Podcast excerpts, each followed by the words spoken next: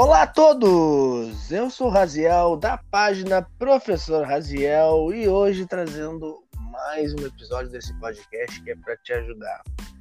Hoje eu lhes apresento Dona Cris. Ela é se formou em 2007 pela Unicinos em Nutrição e trabalha com especialização em mulheres. E aí, Cris, como é que tu tá? Oi, Raziel, tudo bem? Tudo ótimo. Que bom poder participar contigo desses seus podcasts, tu começar desde novo, assim, já fazer tudo isso. Pô, muito obrigada. Mim também é uma honra estar falando contigo, assim, que tu é uma pessoa muito inteligente, muito sábia no que tu faz e... Ah, obrigada. agregar conhecimentos, tudo. Uh, Cris, por que que tu resolveu trabalhar com nutrição? Qual que era o teu objetivo? Ai, a nutrição foi fui ver, que eu sempre gostei assim de alimentação, sempre achei o corpo é uma máquina maravilhosa, né? Funcionamento dela, se a gente for estudando cada vez mais, a gente vai se apaixonando mais. E quando eu vi que o alimento poderia curar, que o alimento pode ajudar tantas pessoas, eu já me encantei, né? Desde o início da minha formação. Pô, é, verdade, o corpo é uma máquina perfeita. É, é impressionante que ele faz. Assim. Quando na nutrição a gente pode alcançar objetivos muito mais fáceis e, e resultados muito melhores. Como que a, a nutrição ela influencia nos nossos treinamentos e no nosso dia a dia? Ah, é uma boa a nutrição, uma boa alimentação influencia fora assim o controle do peso, que é o normal, né? Todo mundo procura um nutricionista ali é para controlar o peso ou pela estética corporal, né? Mas vai muito além disso, né? Tem o bem-estar, tem uma disposição física que melhora, tem o controle das doenças, melhora até o raciocínio, o sono, até depressão, a gente consegue uma melhora. É verdade. E no treinamento, uh, como eu tinha te falado, né? Como o corpo é essa máquina perfeita, sabendo qual tipo de treinamento, a gente consegue fazer uma nutrição aliada a isso, para melhorar o rendimento, tanto no esporte como no nosso treinamento do dia a dia. Porque às vezes a gente está cansado, né? Ai, não quero ir na academia, tô cansado. Mas tendo uma boa alimentação à disposição já melhora também.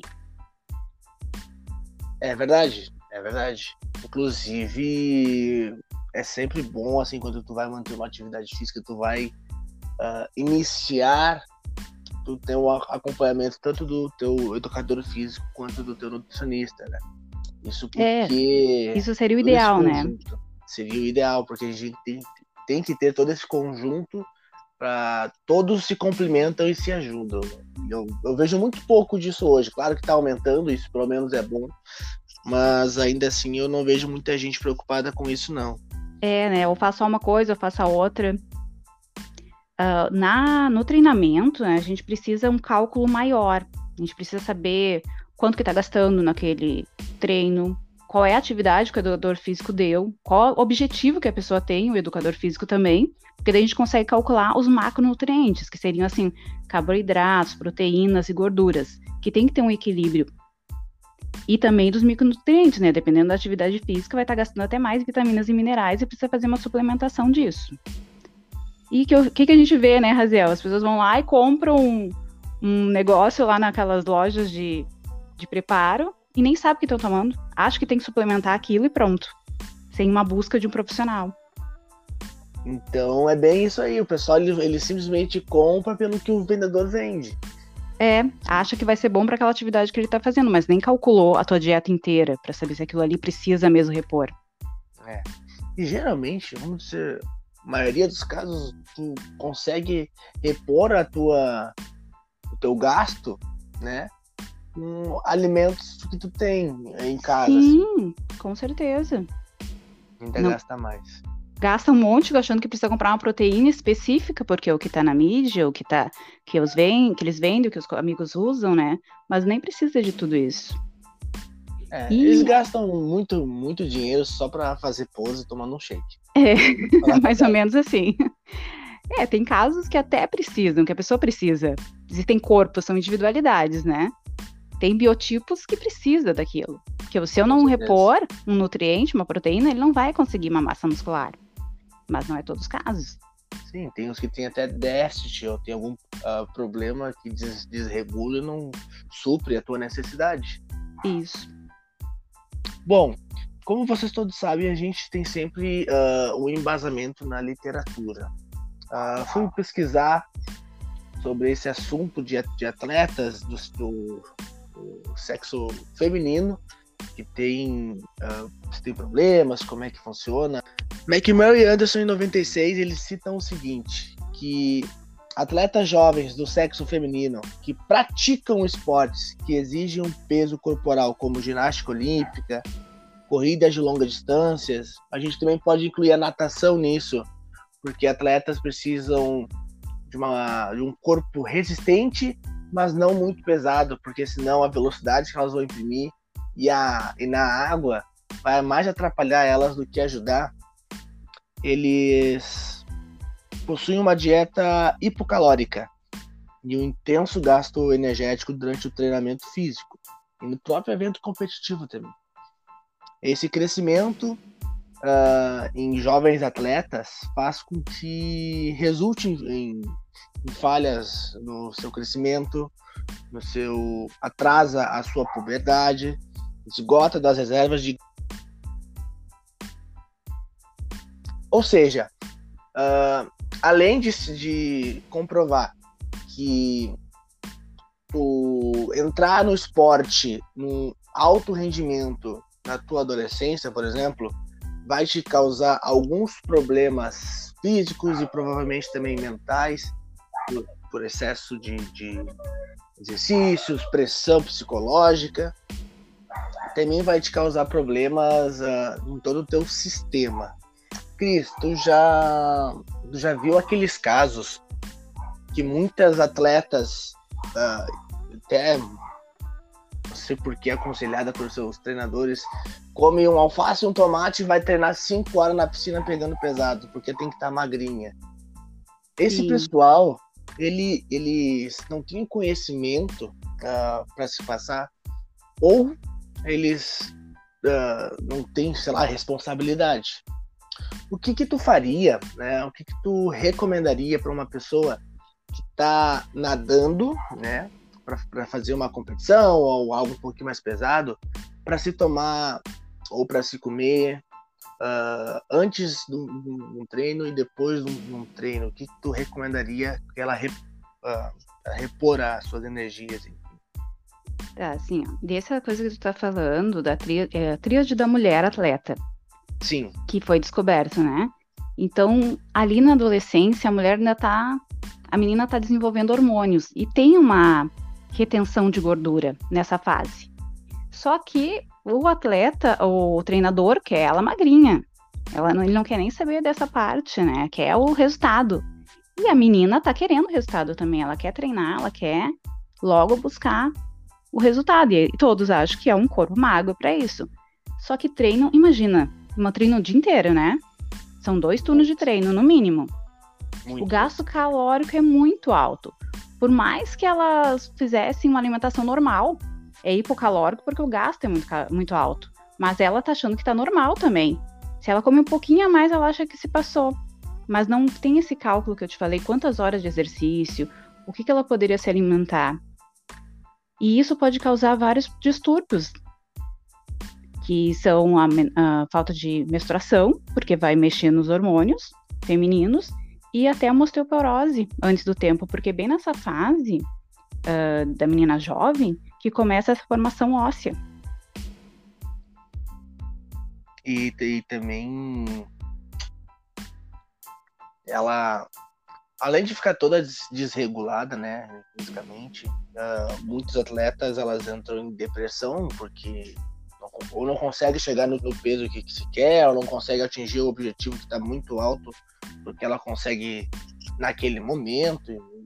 Enfim, ela não tem um suporte necessário. Pelo menos eu vejo isso muito uh, aqui no Brasil. Lá fora, eu, eu, parece pelo menos ter, não tem tanto conhecimento assim, de ter um pouquinho mais de um grupo trabalhando atrás daquele atleta. E aqui é, é, é um pouquinho mais solto. É, agora nessas Olimpíadas a gente vai ouvir falar melhor. Talvez agora já se prepararam. Tem muito mais conhecimento. É difícil um atleta não ter na equipe uma nutricionista. Antigamente não tinha mesmo. É agora é mais fácil que tenha uma equipe, na verdade, um psicólogo, uma nutricionista, mais educadores físicos, fisioterapeuta, até para não ter lesão, né? Porque isso pode levar a lesão. E essa parte de distúrbio alimentar é, afeta muito, né? Afeta muito todo o treinamento. E se não tiver uma equipe multidisciplinar com médico, psicólogo, nutri, educador físico, pode acabar com a carreira esportiva até chegar à morte. Isso é muito pesado, até porque a gente tá falando de adolescentes, né? É. Até aos 18 anos, muitas vezes. Agora, Cris, as mulheres elas podem ter mais chances de ficarem com doenças como uma anorexia ou uma bulimia? Ah, sim. Sim, por causa do, dessa busca do corpo perfeito. Não só atletas, no dia a dia a gente vê meninas. Eu não atendo, porque como eu não tenho uma equipe multidisciplinar para passar, normalmente a gente passa esses casos, hospitais têm essa equipe. Tem um ambulatório específico para tratar isso. Porque é um tratamento longo, não dá para chegar, ó, tu tem que comer e pronto. Porque a alimentação influencia, é o psicológico também. A gente tem uma parte mental que se travar, como a bulimia, a anorexia acontece, a pessoa não se vê o corpo que ela tem, né? Ela tem uma outra imagem corporal. Tem que ter essa equipe junto, senão não tem como fazer um tratamento. Só que, infelizmente, acontece muito mais nas mulheres, sabe por quê? Do que nos homens. Nas, nos homens, ele, o que, que eles querem? Eles querem ganho de massa muscular, que nem a gente tá falando, ah, eu sempre, quando um homem procura, eles querem definição e massa muscular. A mulher não, a mulher ela quer ficar magra ou percentual de gordura baixo. E aí acaba criando esses transtornos, esses distúrbios alimentares que a gente chama. Come muito, depois passa mal, ou então não come, come o mínimo possível, né? Uma dieta muito hipocalórica. Mas tem que ter o cuidado, acho que um educador físico consegue perceber isso porque é o que está mais próximo no dia a dia como eles não têm paciência para esperar o resultado e construindo um pouquinho, digamos, tijolo por tijolo, eles vão acreditando nesses shakes milagrosos. Acho que é um dos motivos deles quererem comprar e gastarem, sei lá, 300 reais num, num pote de, de shake que te diz emagrecer em apenas uma semana 12 é, quilos. É, é a pílula mágica, né? Sempre a, puro, a procura é por isso, né? É uma coisa mágica, não o dia a dia. É. Então, um pouco, de, ah, um pouco dessa paciência a gente tem que construir no dia a dia com ele, na conversa, e falar e dizer que é por pouquinho, porque assim que vai ser do, do jeito saudável, do jeito correto. Porque senão pode acontecer também nessa questão de perda de massa adiposa que aquele efeito sanfona. O efeito sanfona acontece muito porque as pessoas é. elas até emagrecem rápido. Mas daí perde massa muscular também. Muito fácil. E aí depois ela emagrece, ah, tô magra, não preciso mais. Aí volta um mês depois, pegou todos os quilos que ela demorou um ano para se perder. É, tu sabe que a avaliação deveria ser com um adipômetro ou a bioimpedância pra gente sempre olhar isso, né? Eu sempre tento as minhas avaliações fazer assim. Porque se perder muita massa muscular, até tá vendo ali a perda de peso. Mas depois, quando recuperar, vai vir gordura. Não vai vir massa muscular. Só treinando muito, fazendo muito exercício para repor essa massa muscular. Com certeza. Bom, de acordo com o, o Diagnostic and Statistical Manual of Mental Disorders de 87, os distúrbios alimentares são caracterizados por alterações no comportamento alimentar, incluindo anorexia e bulimia nervosa, sendo esses mais frequentes encontrados em atletas femininas, que a nossa querida Cris explicou para nós. Devido a, esses, a essas pressões associadas ao esporte, os adolescentes se tornam mais suscetíveis aos distúrbios alimentares, principalmente em esportes que preconizam o baixo peso corporal, como ginástica olímpica, corridas de rua, e a gente também pode aqui citar a natação. Cris, como com uma boa orientação de profissionais como educadores físicos e nutricionistas podem alavancar nossos rendimentos no esporte? Que a gente falou, uh, qual que seria uma boa orientação para esse, essas pessoas que buscam um, um melhor rendimento no esporte? Uma boa orientação é uma parceria que a gente está falando entre a nutrição e a atividade física para a prevenção de doenças e para o bem-estar, tanto corporal como mental. Uh, só que assim, ó, não é aquela dieta pronta. Aquilo existe, a gente precisa, principalmente para quem quer um rendimento no esporte. Só que a gente existe outras coisas por trás disso, que são os gatilhos mentais. Então a pessoa tem que ter uma força mental muito grande para prevenir isso, por exemplo. Ah, hoje eu tô cansada, eu mereço. Ah, hoje a gente vai, vai sair, hoje eu mereço. Para um atleta, isso não pode ser tão seguido, que vai atrapalhar muito o rendimento dele. Comer demais ou comer muita gordura, não vai conseguir atingir o objetivo que ele quer. E outra coisa que a gente tem também nessa parte de nutrição comportamental, que a gente fala muito, é nossos sabotadores. Uh, esses sabotadores ficam ali dizendo: ah, tu não consegue fazer isso, ah, tu nunca vai conseguir ser um campeão, ah, o teu rendimento não vai ser bom. Tem sabotador tanto para alimentação, como para o esporte, como para a vida, né? É a pessoa não sabe dizer não. Vai na casa da mãe, a mãe faz, sei lá, uma macarronada de noite. E a pessoa sabe que aquilo ali não está incluído na dieta dela. Ela vai lá e come. Se fosse de vez em quando, não teria problema. Mas o problema é repetir esse erro várias vezes ao dia. É isso, principalmente as atletas, quando a gente escolhe esse caminho, digamos assim, a gente sabe que vai ter alguns desafios e a gente vai ter que se privar de algumas coisas por um tempo. Porque... É, tá se superando, né? Tem que estar tá se superando todos os dias.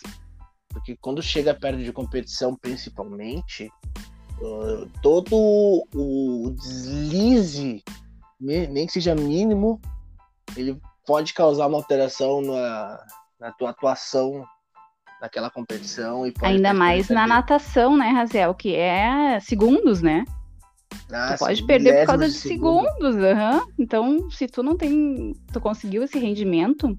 Mas o que acontece com o tempo é criar isso. A mente ficando mais fortalecida, a disciplina também começa a acontecer, tanto que muitos dos atletas são muito disciplinados. Porque criaram o hábito. Criaram esse hábito mental de controlar esses sabotadores, esses gatilhos com certeza. E a gente inclui uma psicóloga nesse, nesse grupo que pouco se fala, mas junto com nós, educadores físicos, nutricionistas, a psicóloga vai ser muito importante para ajudar nessa Sim, fase. Para ter esse equilíbrio, para ter essa disciplina. Exatamente. E para não para não ter o descontrole, né? Porque é tão, é tão forte isso que a pessoa tem que ter um apoio mesmo psicológico. Ah, com certeza. E ah, essa outra E não é fácil. Não, nada fácil. E também essa, esse apoio que tem no esporte, da nutrição. A nutrição tá ali uma vez ó, no mês ou a cada 15 dias. Mas o educador físico tá todo dia ali. É ele que tem que passar para nutricionista qual é o treinamento, qual é a estratégia, qual é o evento esportivo, para nutricionista saber montar o melhor rendimento para esse atleta, esse atleta e para também diminuir o risco de lesão. Exatamente. Uma boa comunicação entre todos os profissionais envolvidos com aquele atleta ou aquela pessoa uh, seria essencial, seria o, o ideal, né? Eu vejo muito hoje o pessoal pensando muito mais na quantidade do que na qualidade. Eu vejo, por exemplo, pessoas, né, que são da área da saúde, ou pelo menos dizem ser, que, sei lá, são educadores físicos, por exemplo. Educadores físicos que vê videozinho no YouTube do cara comendo frango com batata doce e acha que é nutricionista também. E passam uma dieta para o aluno. O aluno começa a ficar cansado, começa a se lesionar, o aluno uh, começa a ficar mais fadigado, não tem resultado suficiente. Aí o cara vai botar a culpa no aluno dizendo que está trabalhando demais, mas não é culpa do cara que não, não estudou. Então, eu vejo isso. Não, tu deve ver bastante isso no teu dia a dia, né? Ou a pessoa que procurou ali o cardápio e fez do jeito que queria. É, o autodidata. É. Dá certo às vezes, dá, mas se for que nem isso que tá falando, que eu vejo muito, tá? E foi orientado, batata doce e frango. Qual é o até o paladar? Não vai ter mais, vai chegar uma hora que tu não vai mais poder ver aquilo. E não é um, um vários nutrientes, tu tá pegando poucos nutrientes. Não tem uma variação. Sim. Nutrição, nutrição é um negócio complexo, mexe com o corpo, mexe com muitos nutrientes, não, não é um negócio fácil. Não é um negócio fácil. Além desses clássicos distúrbios que a gente já falou, uma condição prevalente entre atletas é a anorexia atlética. Os critérios para o seu diagnóstico incluem perda de peso, atraso na puberdade, disfunção menstrual, queixas gastrointestinais, ausência de doença ou desordem afetiva que pudesse explicar a redução de peso, falsa imagem corporal, excesso de medo de ganhar peso, restrição alimentar, vômitos autoinduzidos, uso de laxantes, diuréticos e exercícios físicos compulsivos. Sandgott Morgan em 1994. Cris, o que, a gente vê então? Uh, saindo um pouco do atleta e também indo para as pessoas, digamos, normais, que só querem praticar o exercício e ter um corpo e uma mente que tanto desejam. Sim. Uh, a gente começa a perceber que a pessoa está em excesso de numa, numa operação que tem que emagrecer logo, que tem que ficar com o corpo bonito, sei lá, até a praia para poder sair final do ano e a pessoa começa a induzir que as coisas saiam do corpo dela, provocando vômitos, tomando laxante, comendo, sei lá, meio prato com arroz e feijão só e precisa de muito mais proteína, muito mais uh, nutrientes para ficar saudável. Que nem a gente fala, essas pessoas, digamos, uh, qualquer pessoa, na verdade, né? Elas não conseguem visualizar. No caso aqui, começa a ter o, esses gatilhos negativos e coisas que começam a te deixar para baixo, a tua visão fica distorcida de quem tu é. E o, educador físico vai ser muito importante nesse dia a dia para encaminhar para o nutricionista, para encaminhar para o psicólogo, e tu ter contatos para fazer esse meio de campo vai ser muito importante. E com relação à fisiologia da mulher, qual que é a diferença fisiológica da mulher para o homem? A mulher ela é baseada em hormônios, né? Em fases hormonais. Nosso ciclo menstrual tem dois hormônios, estrogênio e progesterona. E o que, que acontece quando a mulher faz essa redução demais de calorias? O estrogênio não vai funcionar. Ela até pode parar de menstruar. E parando de menstruar, pode cair a fertilidade, pode uh, dar o problema da descalcificação óssea e fora a disposição. E, e também tem essa parte que você sabe muito bem, né, que a gente fala sempre de TPM, né? O que, que é a TPM? A TPM é quando essa fase que o estrogênio está aumentando para a camada lútea, que é no ovário, descamar e vem a menstruação. Então, por que que tem esse, esses pontos? Porque a mulher é mais complexa. Passa por várias fases. Essa fase na adolescência, depois vai ter de novo essa flutuação lá na menopausa, que começa os hormônios a decaírem, e também vai ter de novo uma maior tendência à osteoporose, uh, essa parte da menstruação fica desregulada. Só que tiver essa alimentação hipocalórica, vai antecipar, é quase como se fosse uma menopausa antecipada. Porque tu parou de menstruar, imagina os distúrbios, como é que o corpo é um equilíbrio, que nem a gente falou, que nem uma máquina. Se tu fizer isso e desequilibrar, a mulher ela tem que ter mais controle. Por isso que eu gosto tanto de estudar a mulher, porque é complexo, né? Uh, tem que cuidar os hormônios, tem que cuidar o ciclo, tem que cuidar a fase de vida, por ter essas particularidades. Ah, e a mulher também, ela, além de ser mais complexa, ela também acaba de certa forma, sofrendo um pouquinho mais de tanta mudança que vem de, em um mês, por exemplo. E Sim. ela realmente é, é, fascinante, assim, tu, tu trabalhar, tu começar a se aprofundar nisso, tu começa a pirar com tanta coisa diferente que tem. É até no eu... rendimento, né? Eu não tinha pensado nisso, mas eu acho que até no rendimento no esporte ela deve ser diferente por causa dessas fases. Porque a gente tá mais cansada realmente nesse, nessa fase de, do início do ciclo menstrual. É, eu percebo muito uh, com as minhas alunas que. Duas coisas. Primeiro, elas, dependendo da fase que tá, eu comecei a perceber que elas nadam muito melhor. Tem um certo momento que elas começam a estar tá mais travada, uh, não consegue nadar tanto, ou diminui Mais irritada. Tu manda fazer, ela já se irrita. Acontece. Então, é, tá mais sociável ou não. E ou então ela, tipo, ela vem no mês todo são são 10 aulas. Então ela vem seis aulas, falta quatro. Aí ela vem seis aulas e sempre tipo no final do mês. Aí é. comecei a tentar descobrir o que estava acontecendo. E eu descobri que, bah, tô menstruada, não vou ir. É, também tem, a, tem esse período que, que a mulher normalmente não quer na, estar na água, né? Exatamente. E pelo cansaço e pelo dizer, ah, hoje eu não vou. Daí vem os sabotadores todos, né? Aqueles que eu falei antes já vem nesse período. Aí já vem um turbilhão. É. E outra coisa também, nessa particularidade da mulher, é que o percentual de gordura da mulher sempre vai ser mais alto do que do homem, né?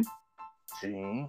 Sempre vai ser. Então, a, a luta pela balança, a luta pelo uh, esse corpo ideal, nunca vai ser sempre injusto. Porque o homem vai ali, faz um pouco de dieta, um pouco de exercício, logo emagrece porque tem uma massa muscular. A mulher, como tem maior uh, concentração adiposa, é mais difícil. É, e ali na, na natação, por exemplo, uma diferença bem rápida é que na hora de mergulhar, por exemplo, na hora de mergulhar, a mulher ela vai ter mais dificuldade porque o centro de gravidade dela vai estar no quadril ali, perto do útero ali.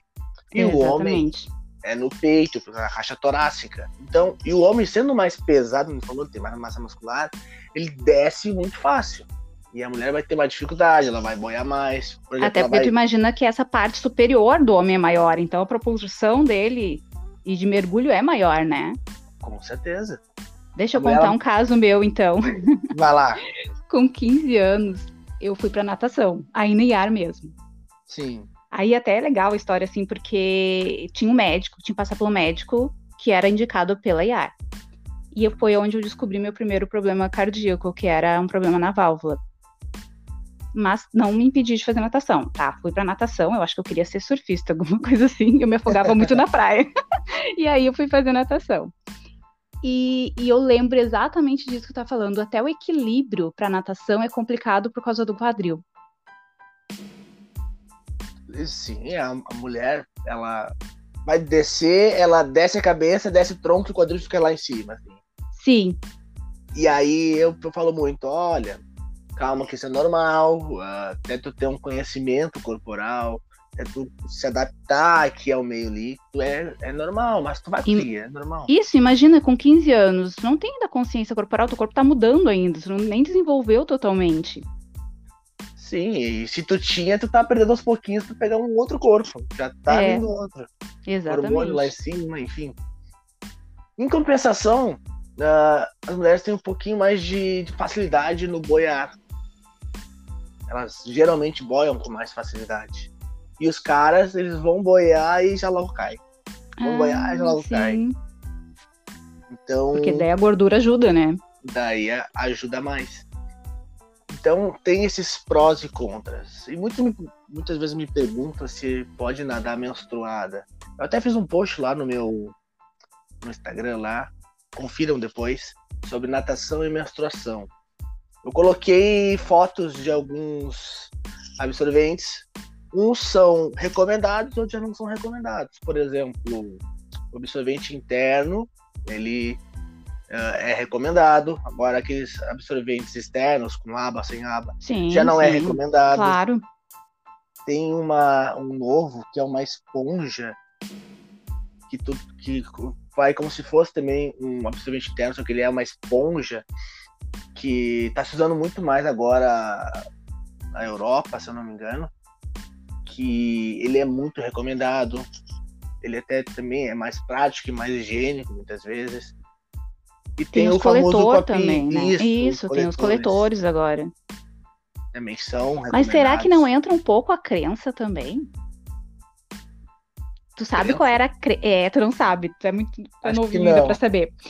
A crença dos, por exemplo, da minha mãe, dos avós, era que a gente não podia molhar o cabelo, tu acredita? Que ficava louca. Sério?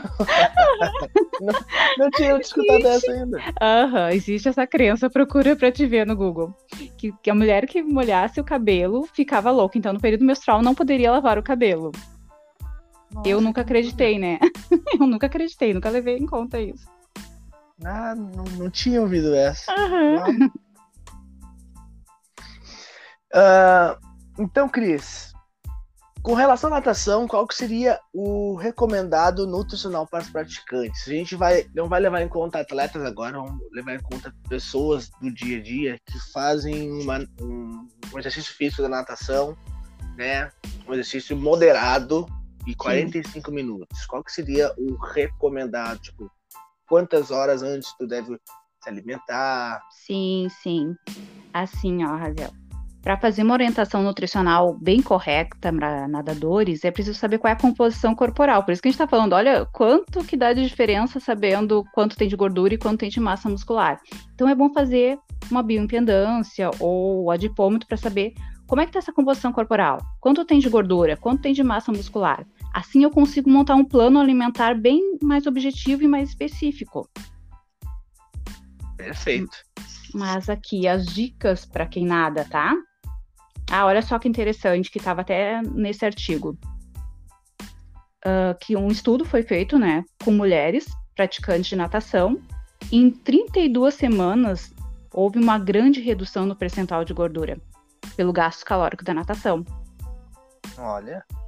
E os homens, bem menor o período, eu não anotei, mas eu acho que em 16 semanas eles já ganham uma massa muscular. Porque a massa muscular na natação é a longo prazo, né, Raziel? Longo prazo. Natação Mas tu vê, mais. tu consegue ver essa redução no percentual de gordura nas mulheres? Rápido? Rápido não, né? Porque 32, 32 semanas é um treino já de mais de seis meses, né?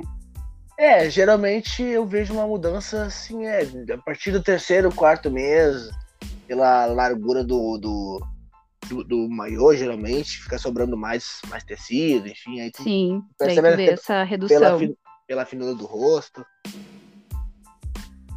E muitos dizem que natação não ajuda em nada. Fala que ajuda. Nossa, é um esporte completo, né? Os meus planos até agora, quando voltar para IAR, é voltar na natação. Ó, oh, vai lá ter umas, ah. umas aulinhas comigo. Vamos ver os horários, se combina. E porque eu, desde os 15 anos eu não voltei mais pra natação, né? Fiquei traumatizada e não voltei. Agora meu objetivo é esse. Agora eu vou aprender de vez a nadar direito. Agora porque vai. isso aí. Agora vai. tá, mas algumas dicas então para os praticantes de natação. O que comer antes do treino, tá? Dá preferência para aqueles carboidratos de baixo índice glicêmico. Vocês sabem o que, que são índices glicêmicos?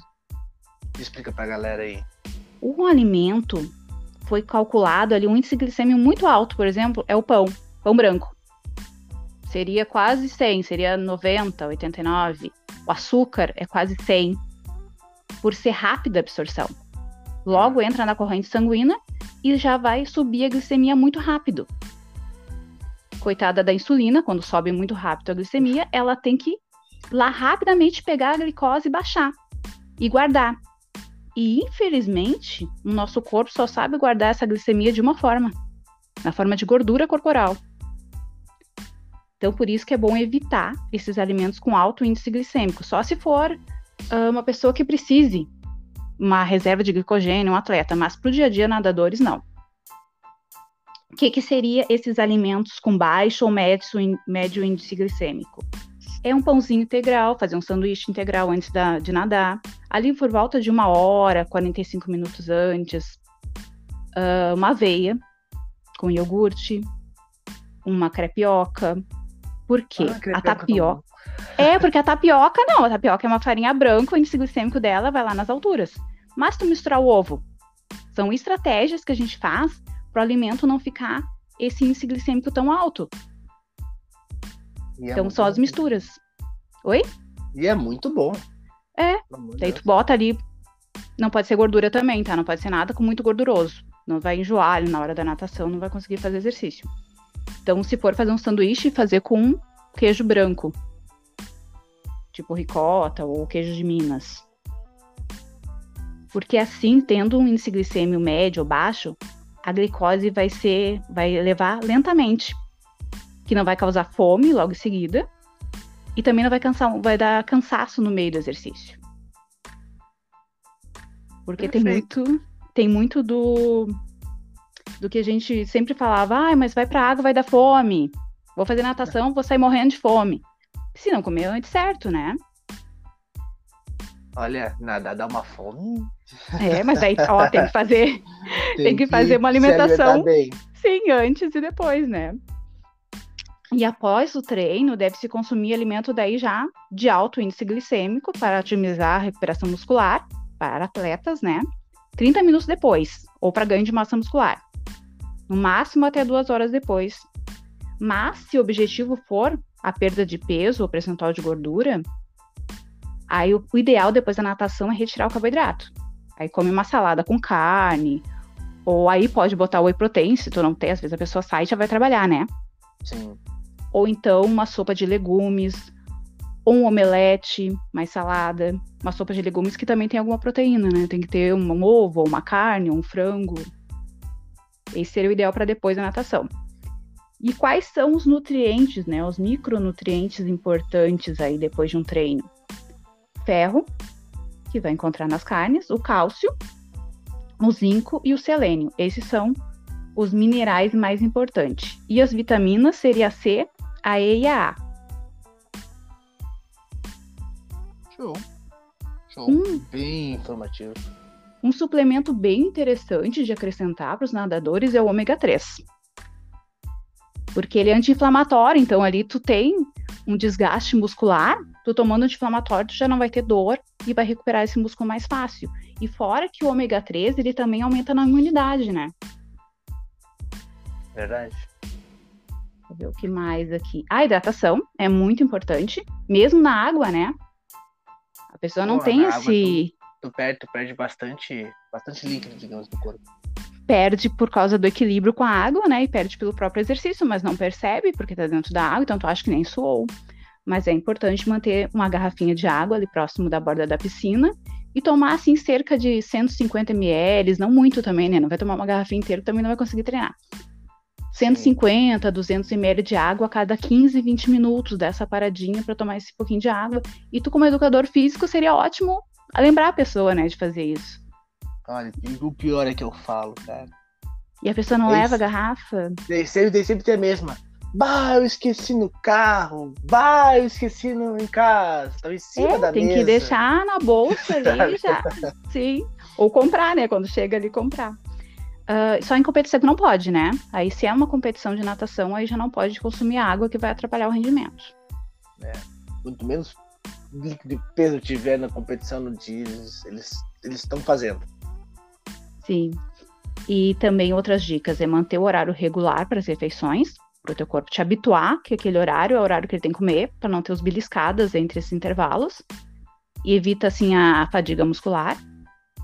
Tu tendo eh, horários regulares, teu músculo consegue uma recuperação mais rápida. E também sempre lembrar de comer fruta, verduras e legumes, que é essencial para te ter aquelas vitaminas e minerais que eu falei antes. Isso, muitas, pessoas não comem e é, quando for iniciar, inicia aos pouquinhos, come ah, pelo menos uma vez no dia, assim, e aos pouquinhos vai adicionando outras va- variedades. Isso, vai menos. experimentando, eu falo, aham. Experimenta um a cada dia. Uma salada que tu goste, um legume cozido. Vai experimentando até criar o hábito. Porque isso é uma criação de hábito e paladar. Sabe Verdade. quanto tempo demora para criar um hábito? Cerca de 15 ou 30 dias, não? Algo do tipo. No mínimo 21 dias, fazendo diariamente. Para te criar um hábito. Dias, no mínimo, exatamente. 21 dias. Tipo, retirei o açúcar ou diminuiu? 21 dias. Vai incluir uma fruta naquele horário. 21 dias para começar o teu cérebro a fazer esse hábito. É um tempo não é um tempo longo, mas também não é um tempo curto. É, é. um tempo que tu vai ter que lutar contra ti mesmo, por assim dizer. Até para ir fazer o esporte, né? Tu tem que ter isso também, né? Tu tem que fazer é. por um tempo para te habituar que aquilo ali tem que fazer naquele horário. É, também uma dica pro pessoal aí que for iniciar o, o, no esporte, qualquer esporte que seja uma atividade. Uh, tem gente que quer emagrecer rápido logo e bota pra dar todos os dias. Cinco vezes por semana. Seis vezes por semana. Certo verão, isso, né? Projeto verão. Uhum.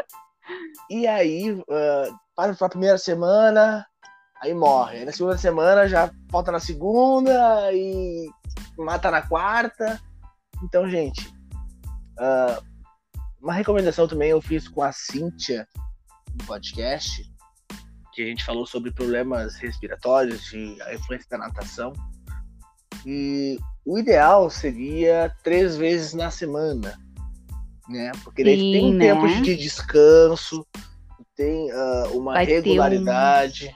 Vai ter um bom gasto calórico três vezes na semana. Sim, com certeza. Então, não apressa.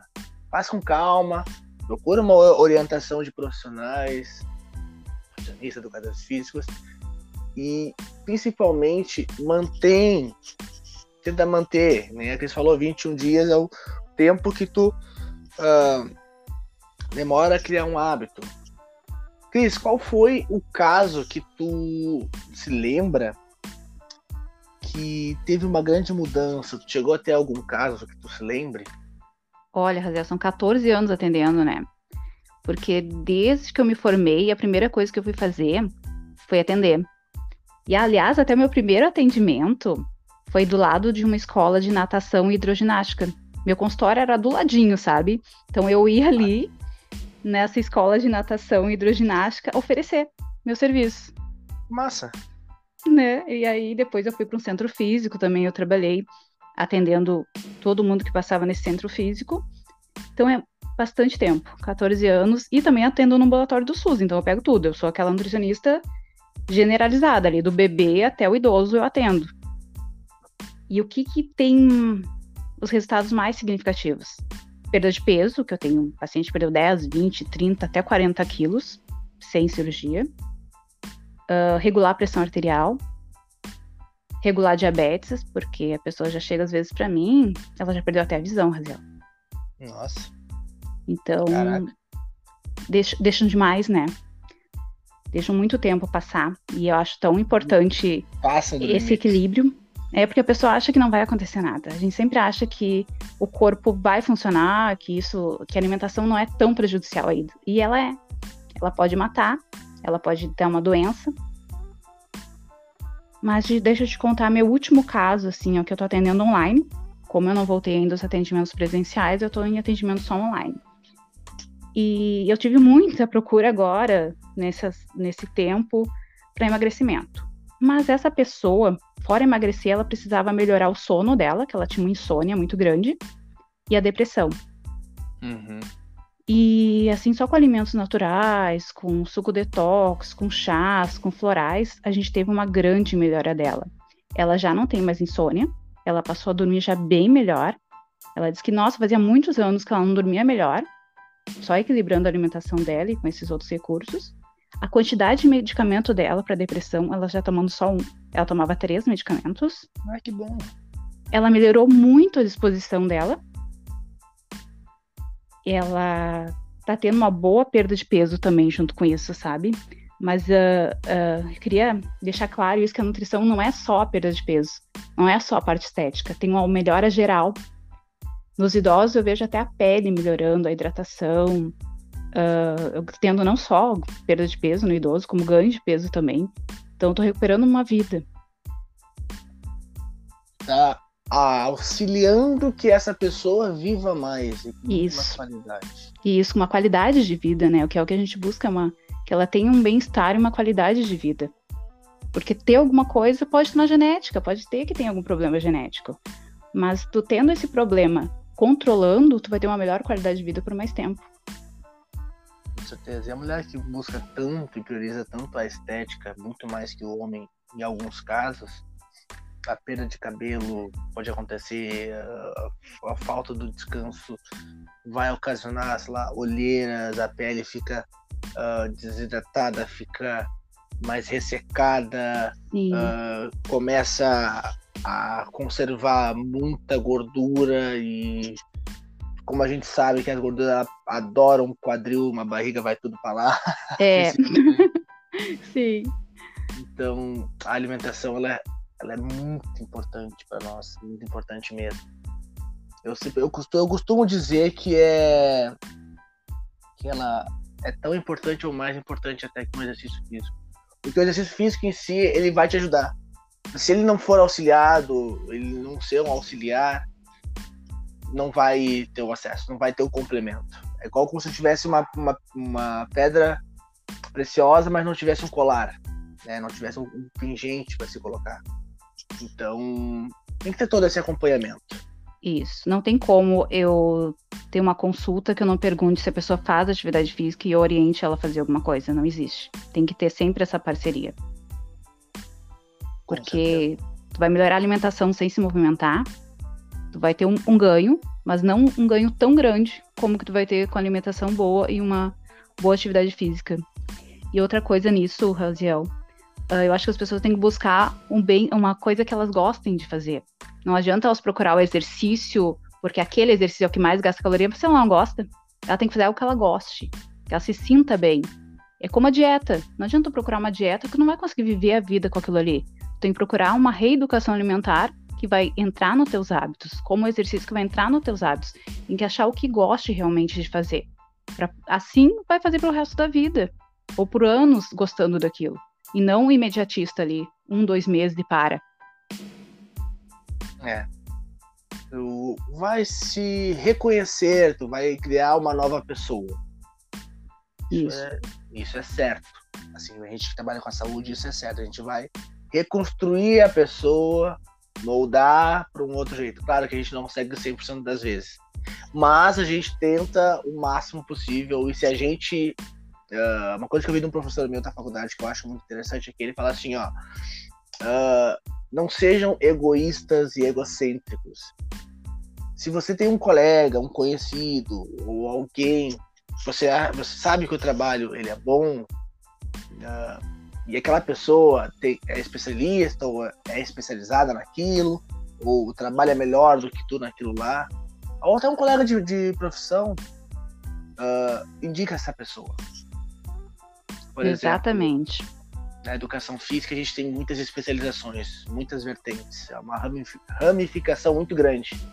Então, por exemplo, estou na musculação, só que eu sou especialista e eu conheço muito mais a hipertrofia. Aí vem uma mulher que quer emagrecer, só só quer emagrecer, só isso para ser uma corredora de rua. E eu sei que na minha equipe ou na, tem um colega meu que trabalha numa outra academia que pode ajudar ela. Então, por que eu não posso indicar essa pessoa ou uma nutricionista esportiva que conhece, ser uma especialista em mulher, que nem tu? Por que eu não posso indicar se eu sei que vai ser melhor? Exatamente. Então, Cris, uh, muito obrigado por ter aceitado participar. Capaz, obrigado pelo convite. Foi realmente muito bom, muito informativo, né? Eu queria te agradecer de novo por, por ter participado, por ter aceitado o convite, criado um espacinho na tua agenda que eu sei que é apertada para a gente poder conversar. E eu tinha certeza que ia ser um grande papo, porque tu é uma pessoa muito inteligente, eu sei que tu estuda muito, tu tá sempre buscando informação. Ah, isso mesmo, obrigada. Também. De outras datas. Indo muito então... honrada por ter participado e continua. Eu acho que tu tá no caminho certo. A gente tem eh, todos esses meios de comunicação hoje em dia para mostrar mesmo o trabalho e ajudar outras pessoas. Com certeza. E eu ainda tenho até hoje aquele potinho, acho que era, de aveia. Ah, coisa. granola salgada. Granola salgada, exatamente. Ai, que legal. Que legal. Então, galera, esse foi o podcast com a Cris. Espero que vocês tenham gostado. Não se esqueçam de me seguir nas redes sociais, Facebook, Instagram, Professor Raziel, no YouTube também. Cris, quais as tuas redes sociais que as pessoas podem acompanhar o teu trabalho? É Cristiane Silveira, underline Nutri, o Instagram. Que é o que eu mais uso. Perfeito. Então sigam a Cris no Instagram. E esperem o próximo episódio que tem muita coisa boa por vir, muitos convidados, assim como a Cris, que vão trazer muitas informações para vocês sobre a área da saúde. Obrigado a todos, bons treinos. Sucesso, Raziel.